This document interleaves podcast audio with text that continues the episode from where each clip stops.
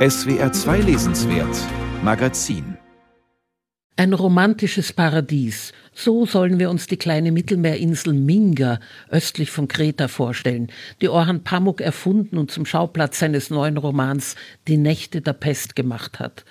Seine Erzählerfigur, die Historikerin Mina Mingerli, kann von der Wunderwelt Minga nur schwärmen, von seiner Rosenzucht, seinen Düften, seinen leuchtenden Farben, seiner üppigen landschaftlichen Schönheit. Das Vorliegende ist sowohl ein historischer Roman als auch ein Geschichtsbuch in Romanform. Eingebettet in einen historischen Rahmen werden die erschütterndsten sechs Monate geschildert, die meine geliebte Heimat, die Insel Minga, die Perle des östlichen Mittelmeers, je erlebt hat. Bei der Untersuchung der Ereignisse während des Pestausbruchs auf der Insel im Jahr 1901 kam ich zu der Auffassung, dass die Geschichtswissenschaft nicht ausreiche, um zu begreifen, wie die Handelnden in dieser kurzen dramatischen Zeitspanne zu ihren Entscheidungen gelangten, so dass ich auch die Kunst des Romans zu Hilfe zog und versuchte, die beiden Ansätze zu verquicken. Der Roman will also ein Hybrid sein. Er gibt sich ein doppeltes Programm. Er will einerseits frei fabulierender und figurenreich wimmelnder Roman sein und andererseits faktengenaue Studie über einen historisch verbürgten Pestausbruch, gespickt mit allerhand solchen politischen Detailerörterungen gemäß dem damaligen Wissensstand. Orhan Pamuk passt sein erfundenes Romanpersonal auf der fiktiven Insel Minga akkurat in die tatsächliche Geschichtsepoche zu Anfang des 20. Jahrhunderts ein, samt allen Interessenkonflikten der damaligen Großmächte im Mittelmeerraum.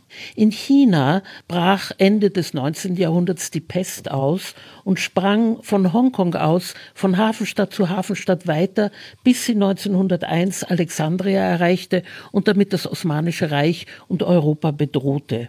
Die Seuchengefahr verschärfte auch die prolongierte Krise des Osmanischen Reichs unter dem schillernden Sultan Abdülhamid II. Wollte Orhan Pamuk, der Literaturnobelpreisträger von 2006, mit diesem Pestroman womöglich auf die Corona-Aktualität spekulieren und davon profitieren? Der Verdacht liegt nahe, ist aber unbegründet. Am Romanende vermerkt Pamuk, dass er bereits seit 2016 an diesem Roman gearbeitet hat. Ihn interessieren vor allem die Reaktionen der Menschen auf die Seuche vor dem Hintergrund des zerfallenden Osmanischen Reichs. Im Roman lässt Pamuk die Beulenpest in den muslimischen Vierteln der Inselhauptstadt Arkas ausbrechen. 15 Menschen sind ihr bereits zum Opfer gefallen, als Sultan Abdülhamid seine beiden führenden Seuchenspezialisten aus Istanbul nach Minga beordert, seinen Generalinspektor für das Gesundheitswesen und den Quarantänearzt Dr. Nuri Bay, der mit seiner jungen Ehefrau anreist, Prinzessin Pakize, der Nichte des Sultans. Im Epilog wird am Ende dann enthüllt, dass die Romanerzählerin die Urenkelin von Dr. Nuri und Prinzessin Pakize ist. Der Pestausbruch soll der Öffentlichkeit unbedingt verheimlicht werden, doch den Seuchenärzten gelingt es nicht, die Epidemie einzudämmen. Die Pest durchrast die ganze Insel und Minga verwandelt sich von einem Paradies in einen Höllenort, in ein Inferno explodierender Ansteckungen und täglich hochschnellender Todesfälle. Mit ermüdender Pedanterie verzeichnet der Roman die Zahl der täglichen Pesttoten und das macht die Lektüre etwa so spannend wie die tägliche Corona-Statistik in den Nachrichten. In der Bevölkerung grassieren die wildesten Gerüchte und Verschwörungsfabeln, Schuldige werden gesucht, Quarantäneärzte werden ermordet, der Gouverneur wird hingerichtet, Chaos breitet sich aus, wer kann, flieht per Schiff von der Insel, und schließlich einigen sich die Mittelmeermächte auf eine extreme Maßnahme, nämlich die Seeblockade der Insel. Der Blockadebeschluss war von den internationalen Mächten gemeinsam gefällt worden.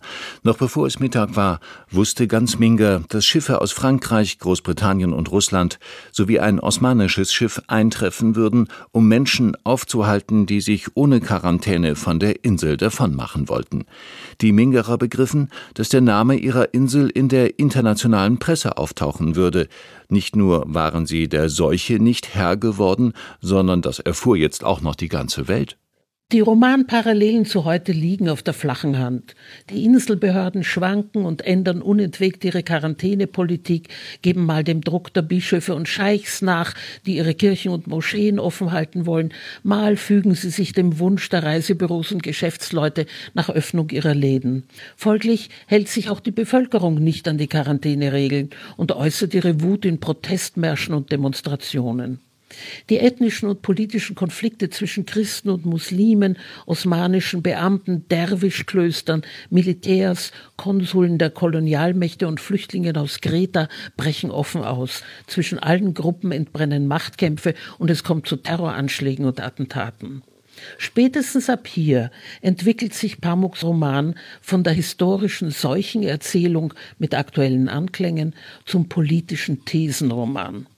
Die Insel erweist sich als politisches Modell und Mikrokosmos, in dem die historischen Konflikte im Mittelmeerraum um 1900 exemplarisch vorgeführt werden sollen.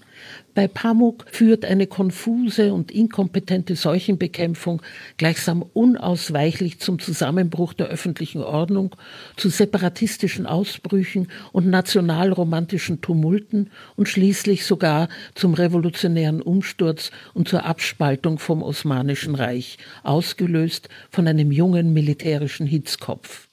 Nun trat der Major an die Balkonbrüstung. Wenn wir unser Schicksal selbst in die Hand nehmen ohne auf Anweisungen aus Istanbul zu warten, wird die Quarantäne ein Ende haben. Die Seuche wird abklingen und es wird uns echte Gnade zuteil, sagte er wie ein wahrhaftiger Politiker. Dann wandte er sich dem Platz zu und rief aus Leibeskräften Es lebe Minger, es leben die Mingerer, es lebe das Mingerer Volk. In der Folge lösen sich die Inselregierungen quasi im Wochenwechsel ab. Mal ist der Major Inselpräsident, mal der Scheich eines Derwischordens. Schließlich wird Prinzessin Pakize zur kurzzeitigen Inselkönigin ernannt. Orhan Pamuks politische Fantasien offenbaren hier skurrile Auswüchse. Mit deren Unterhaltsamkeit ist es allerdings nicht weit her, denn der Autor pflegt einen antiquierten, gravitätischen Erzählstil und neigt zu umständlichen Wiederholungen und langatmigen zeithistorischen Erörterungen. So genau will man es als Leserin dann doch gar nicht wissen. Die titelgebenden Nächte der Pest mögen ja noch angehen. Es sind die Tage der Pest, die sich ganz grässlich ziehen.